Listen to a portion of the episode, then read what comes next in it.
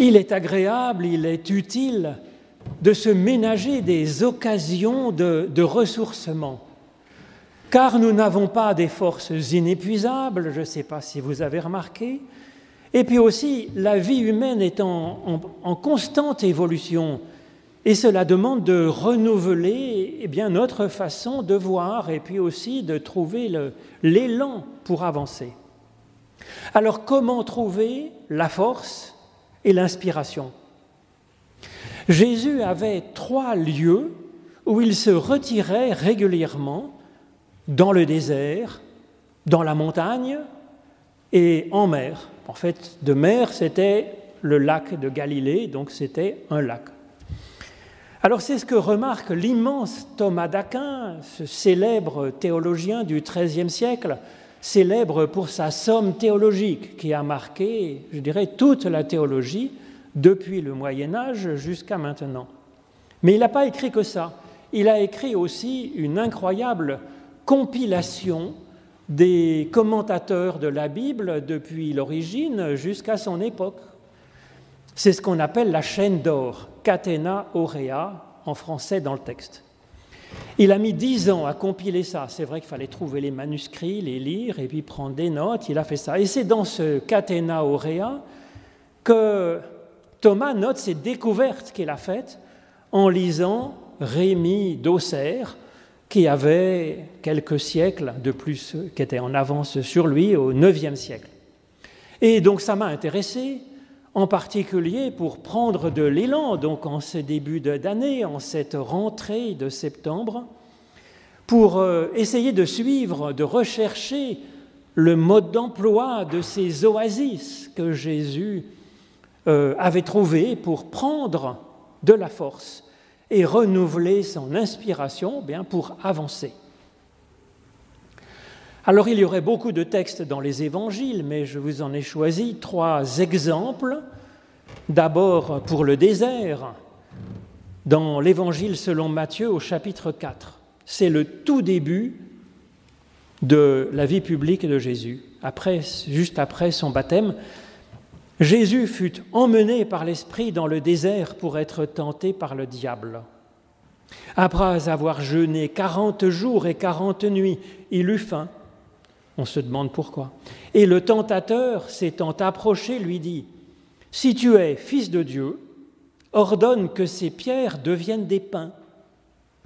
Et Jésus répondit avec cette parole de l'Écriture, L'homme ne vivra pas de pain seulement, mais de toute parole qui sort de la bouche de Dieu. Je vous passe deux autres tentations qui ressemblent un peu à cela. Et quelques versets plus loin, on nous dit qu'alors le diable le laissa, et voici des anges vinrent auprès de Jésus et le servirent. Alors ça, c'était pour le désert. Il renouvellera régulièrement ces passages par le désert. Pour la montagne, je vous propose un, un, passage où il initie quelques disciples à cette expérience de la montagne mais bien souvent Jésus y va tout seul. Dans l'Évangile selon Marc au chapitre 9. Jésus leur dit, Je vous le dis en vérité, quelques-uns de ceux qui sont ici ne mourront point qu'ils n'aient vu le royaume de Dieu venir avec puissance. Six jours après, Jésus prit avec lui Pierre, Jacques et Jean, et il les conduisit seuls, à l'écart, sur une haute montagne. Et, il fut transfiguré devant eux. Ses vêtements devinrent resplendissants et d'une telle blancheur qu'il n'y a pas de lessive à, laver, de machine à laver sur la terre qui puisse blanchir ainsi. Élie et Moïse leur apparurent et s'entretenaient avec Jésus. Pierre, prenant la parole, dit à Jésus, Rabbi, il est bon que nous soyons ici, dressons trois tentes, une pour toi, une pour Moïse et une pour Élie. Ils ne savaient que dire, l'effroi les ayant saisis. Alors une nuée vint les couvrir, et de la nuée sortit une voix, Celui-ci est mon Fils bien-aimé, écoutez-le. Et puis enfin, pour le lac, il y a bien des épisodes hein, de traversée du lac dans les évangiles, mais je vous propose celui-là, dans l'Évangile selon Marc au chapitre 4. Jésus leur dit, en ce jour-là, le soir étant venu, passons sur l'autre rive. Après avoir laissé la foule, ils prirent Jésus dans la barque, d'autres barques étaient aussi avec lui. Et il survint un tourbillon de grand vent, et les vagues se jetaient dans la barque jusqu'à commencer à la remplir. Jésus était à l'arrière, dormant sur l'oreiller. Ils le réveillèrent et lui dirent, Maître, ce n'est pas un souci pour toi que nous soyons perdus Réveillé, il rabroua le vent et dit à la mer, Silence, tais-toi. Aussitôt le vent tomba et un grand calme se fit. Ô Éternel, par l'étude de nos écritures anciennes, ouvre-nous maintenant à ton souffle de vie, à ta parole qui nous ressuscite maintenant. Au nom de Jésus-Christ. Amen. Nous voyons effectivement dans les, évangiles Jésus se retirait souvent seul, à l'écart, dans le désert, en montagne ou en mer. Alors il le fait quand il est chargé, quand il est menacé, il le fait avant chaque changement d'orientation dans son ministère, dans sa vie, il le fait à temps et à contre-temps, même quand il est surchargé de boulot, ou peut-être précisément quand il est surchargé de boulot, d'épreuves. Pourtant, Jésus est le Christ. Alors on l'imaginait peut-être en super-héros avec une énergie absolument parfaite, un peu comme une fontaine jaillissante, inépuisable d'énergie, d'inspiration divine. En réalité, ce n'était manifestement pas si évident que cela.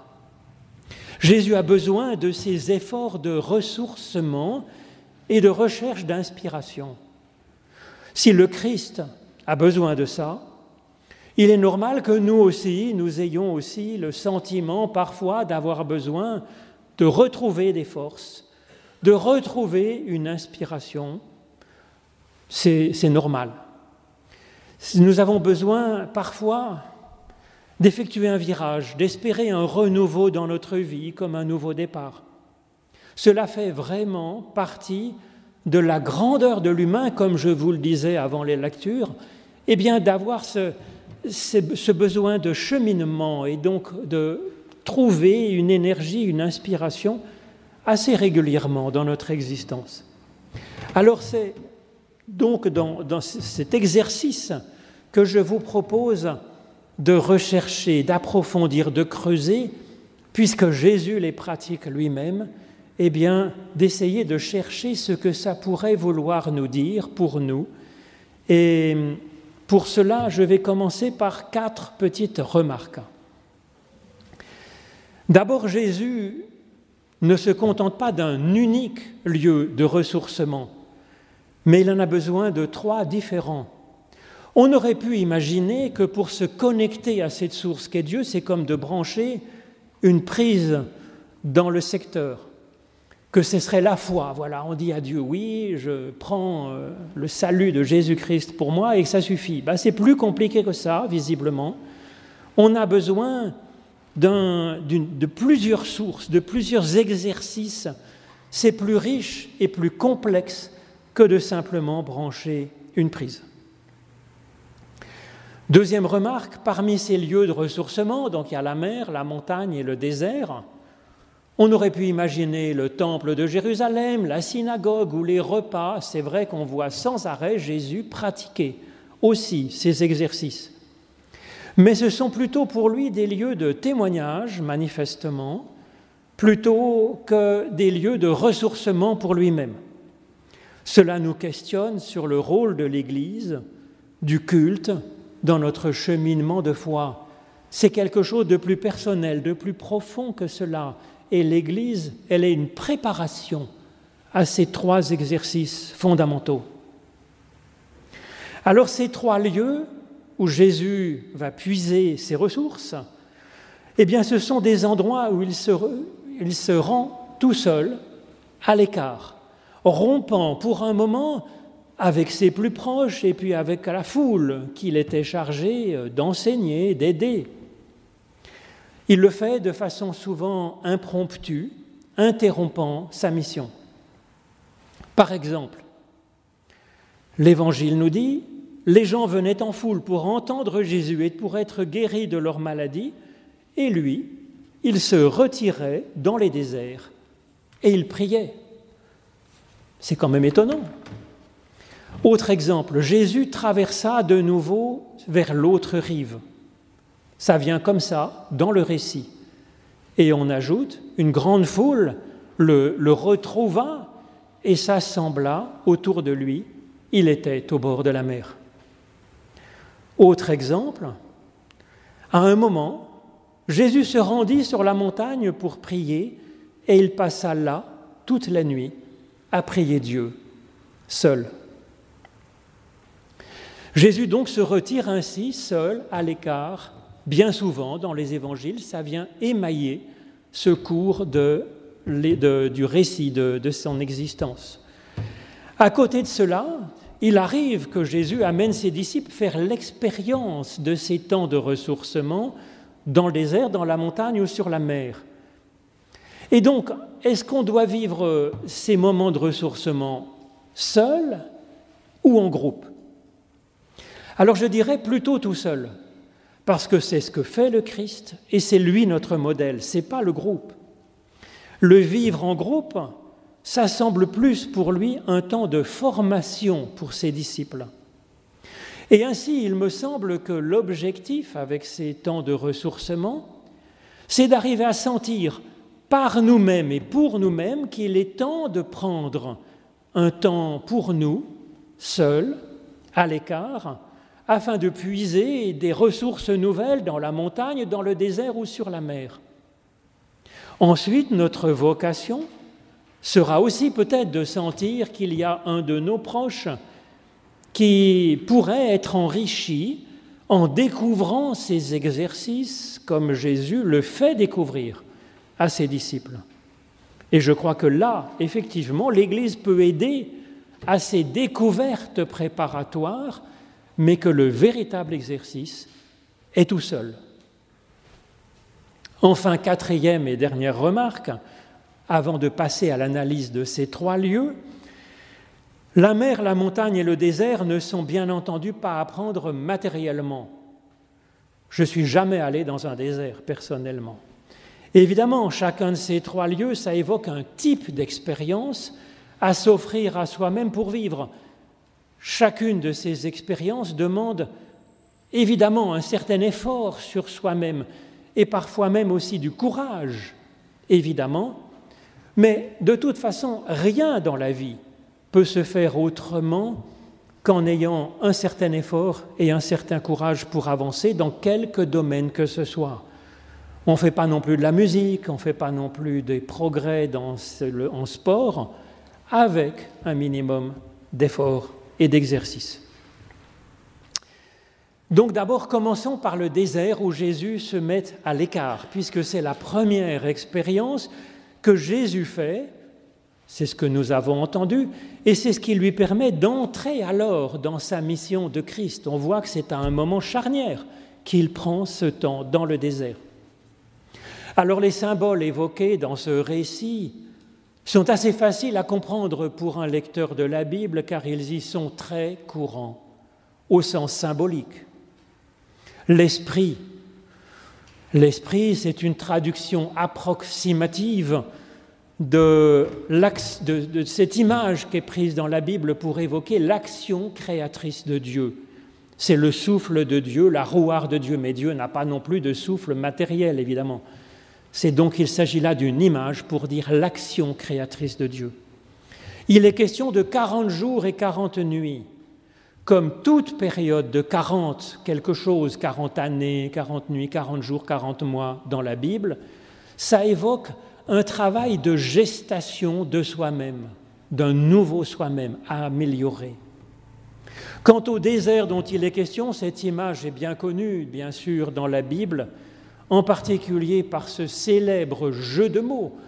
Désert en hébreu se dit midbar, c'est à la fois mine d'Abar en dehors de la parole, un lieu de silence, et Médaber, la parole éternelle de Dieu. Voilà ce que produit comme effet cette parole éternelle de Dieu en nous, cette parole ultime. Et donc, quel sera notre temps de désert personnel? Avec quel effet bénéfique sur nous. Alors, ce désert, c'est prendre un temps de recul, de faire un pas de côté dans la course de notre existence quotidienne en ce monde parmi les nôtres, de se mettre hors du bruit, de suspendre peut-être un temps notre environnement saturé de sens, de paroles, d'informations, et puis de réfléchir, de questionner nos évidences et nos tentations, de voir par la réflexion là où nous en sommes. Alors c'est pas facile, c'est facile pour personne d'interroger nos évidences et de faire silence sur ce qui vient de l'extérieur. Nous voyons Jésus faire ce travail dans un dialogue intérieur, dans un débat, une délibération antérieure, où s'entrechoquent des textes bibliques qui lui viennent à l'esprit. Et cela lui permet de discerner le meilleur du pire dans ce qui l'anime, dans ce qui l'inspire. C'est très utile, c'est très précieux. Avec ce résultat, nous dit ce passage de l'Évangile, le diable lâcha prise et des anges viennent le servir. Alors bien entendu, là aussi, c'est trompeur comme traduction. Euh, en français courant, le diable, c'est ce qui disperse, ce qui éparpille. Ce n'est pas des créatures, le diable, c'est une fonction. Ce qui nous éparpille, nous déchire, nous morcelle, et puis les anges, là aussi, c'est une fonction, ce n'est pas des créatures, c'est, ce qui peut me faire que la parole de Dieu nous rejoint et peut devenir plus efficace dans notre être au service de notre développement, de notre avancée. Et donc c'est cela le service rendu, c'est de débroussailler effectivement ce qui nous éparpille pour euh, vraiment nous concentrer, nous remettre à l'écoute du meilleur des soins de Dieu. Et Jésus est alors prêt à retourner dans la vie, dans son monde, vers les siens et vers sa mission. Mais ce n'est pas comme, un, pas comme un, vaccin une fois pour toutes. Jésus continuera à pratiquer cet écart dans le désert et par la suite il formera ses disciples à cette prise d'écart, de, retrait personnel. Alors l'écart par le désert, c'est prendre un peu de temps pour réfléchir par soi-même, sur soi-même, pour s'interroger, pour chercher avec l'aide de Dieu. Pratiquement, cette démarche commence en se demandant là où nous en sommes, afin de sentir quand nous aurons besoin de faire cet écart dans le désert, afin de remplacer peut-être quelques diablotins qui embroussaille les chevaux de notre existence, qui nous embrouille la tête au point de ne pas trop, savoir comment on peut avancer et de remplacer ces diablotins par des angelots qui pourront nous porter les bons soins de Dieu, nous remettre sur pied, nous remettre en route. Alors cet écart par le désert, ça peut être cinq minutes prises un peu régulièrement, ça peut être quelques jours à un moment donné de notre existence. Ça peut être, ça peut prendre telle ou telle forme, mais toujours un temps limité, à l'écart, avant de retourner ensuite dans notre monde autrement. Alors, et l'Église là-dedans, ben, elle peut nous aider à nous former à ce geste du questionnement personnel. Elle peut nous former à utiliser par nous-mêmes cet outil qu'est la Bible, formidable outil de questionnement. Elle peut aussi nous aider à acquérir, acquérir ce geste du pas sur le côté dans la course de notre semaine. Eh bien, c'est ce que vous avez fait en venant au culte, même si la prédication ne vous laisse complètement froid, vous êtes venu dans un lieu bizarre, dans un temps à part, dans la course de votre semaine, et ça, ça prépare à ce temps d'écart dans notre course. Mais surtout, surtout, ne pas laisser l'Église réfléchir à votre place. Bien entendu, même si c'est évidemment la tentation du pasteur et de l'Église. Alors ça, c'était pour le désert. Ensuite, à l'écart dans la montagne, la montagne aussi est un, lieu bien connu, symbolique des lecteurs de la Bible. Elle évoque la rencontre avec Dieu. Bon, on sait bien que le ciel, il va de toute façon jusqu'au ras des pâquerettes. Il n'est pas plus près, on n'est pas plus près de Dieu au sommet du Cervin que, je dirais, euh, au bord du lac. Évidemment, mais ça évoque la rencontre avec Dieu, cette hauteur, comme Moïse hein, dans le Sinaï, dans le désert. Voilà, c'est le lieu de la rencontre avec Dieu. Alors que le désert est plus dans la réflexion intelligente, dans la réflexion personnelle, la montagne, ça évoque plutôt la prière, la mystique, l'ouverture à cette transcendance dont on ne peut finalement euh, rien dire que par des images. Mais là aussi, c'est un temps dans la montagne, un temps pour se laisser engendrer par Dieu un petit peu plus. En général, Jésus va seul en montagne pour prier Dieu. C'est ça notre modèle, cette prière intime. Dans le récit que je vous ai lu, pourtant, il forme trois disciples à cela. Et cela nous apporte quelques pistes. Alors je ne vais pas, ça mériterait une prédication entière, bien entendu, mais quelques petites remarques, pistes qui apparaissent là-dedans et qui nous aident sur ce ressourcement. La haute montagne est qualifiée de six jours après. Donc ça évoque le récit de création de la Genèse en six jours, qui est suivi par le temps où Dieu donne sa bénédiction et où nous donne une vocation. Et donc, ça évoque ce six jours après, un temps où nous recevons cette bénédiction de Dieu, ce temps où Dieu s'attache à nous personnellement par son amour, ce temps où nous faisons équipe avec lui pour avancer main dans la main. C'est cela que tisse finalement notre écart par la montagne. Et cela transfigure notre être, notre regard, notre réflexion biblique dont je viens de parler, où les différents textes entrent en résonance par l'Esprit. C'est ce qu'on voit avec Moïse, Élie et Jésus qui discutent, qui sont pleins de lumière. Donc cet écart par la prière personnelle intime, ce n'est pas sur commande de l'Église non plus euh, le dimanche matin à 10 heures, bien sûr. C'est une respiration au rythme qui nous convient, comme nos poumons vont adapter leur rythme de travail en fonction de notre activité et puis de notre capacité respiratoire.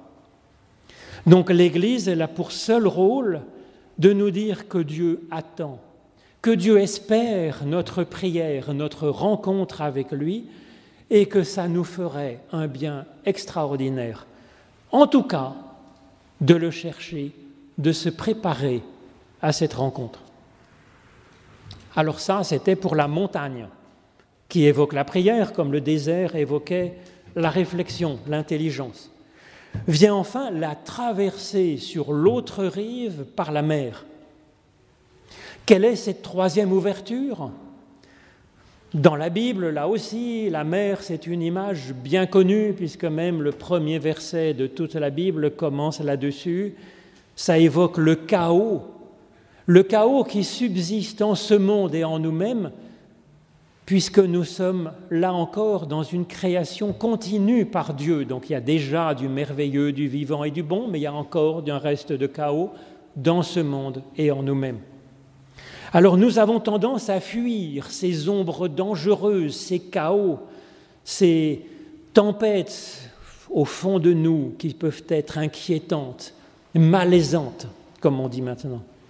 Or, pour avancer, eh bien, il est bon d'aller visiter notre part de chaos, parce que c'est justement là qu'il y a un travail de création à poursuivre.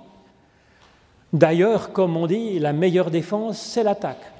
Donc plutôt que de laisser notre chaos caché sous le tapis pour surtout pas le voir, des fois il est bon euh, bah, d'aller euh, voilà, face au chaos pour l'attaquer, alors, nous pouvons oser le faire quand nous sommes accompagnés par Dieu. Ça, c'était la montagne. Et avec Dieu, nous pouvons alors passer sur l'autre rive, sur une autre façon d'être et de vivre, transformée finalement, plus forte. Alors cela demande de la prudence d'aller visiter notre chaos, bien sûr, c'est dans la mesure de nos forces et c'est dans la mesure du degré de tempête qu'est notre chaos. Jésus, lui, peut s'y aventurer tout seul, à pieds nus, marchant sur la mer, sur le chaos de son existence, et faire son chemin. Les disciples, ils y arrivent en fait, mais en associant à la fois la force de Dieu, en s'accompagnant par leur foi, même si elle est petite, à moitié endormie, comme nous le voyons dans ce récit, avec la solidarité du groupe d'amis, ils sont ensemble dans la barque, et puis aussi la technique humaine qu'évoque la construction d'une barque avec des rames, avec une voile. Et c'est ainsi qu'avec ces trois forces euh, mises en, en branle, c'est ainsi qu'ils passent sur l'autre rive. Alors passer sur l'autre rive, ça aussi, dans les cultures méditerranéennes, égyptiennes, grecques, mésopotamiennes, cette expression évoque le passage de la vie en ce monde vers la vie éternelle, vers les verts pâturages de l'autre monde. Mais c'est là que l'évangile est original, c'est que ce n'est pas un passage après la mort de notre corps que nous avons à vivre pour passer dans la vie éternelle, c'est dans notre vie présente, dès maintenant, que notre moi tourmenté, inquiété, en chaos, menacé, puisse effectivement avancer, ne serait-ce qu'un peu, dans une vie avec une nouvelle dimension, pacifiée, vivifiée, rayonnante, en aimant cette vie, avec une vie forte face à ce qui ne va pas, une vie peut-être aidante pour les autres qui sont aussi dans des tourments, une vie créatrice. Alors concrètement, ce tour de barque est le courage d'affronter nos démons, nos chaos, mais pas pour les ressasser, au contraire pour les traverser. Et là encore, cela demande de sentir nos forces pour aller visiter ce qui en nous est blessé, mort, troublé ou en désordre, de le faire en pensant à Dieu, c'est-à-dire en marchant main dans la main avec lui, ce Dieu que nous connaissons à peine ou que nous ne connaissons pas. Et puis d'oser alors mettre des mots sur nos tempêtes, les dire, nous les dire dans la prière, et éventuellement de pouvoir demander de l'aide à Dieu Seigneur, sauve-nous, ou demander de l'aide à un ami avec nous dans la barque. Que Dieu nous soit ainsi en aide. Amen.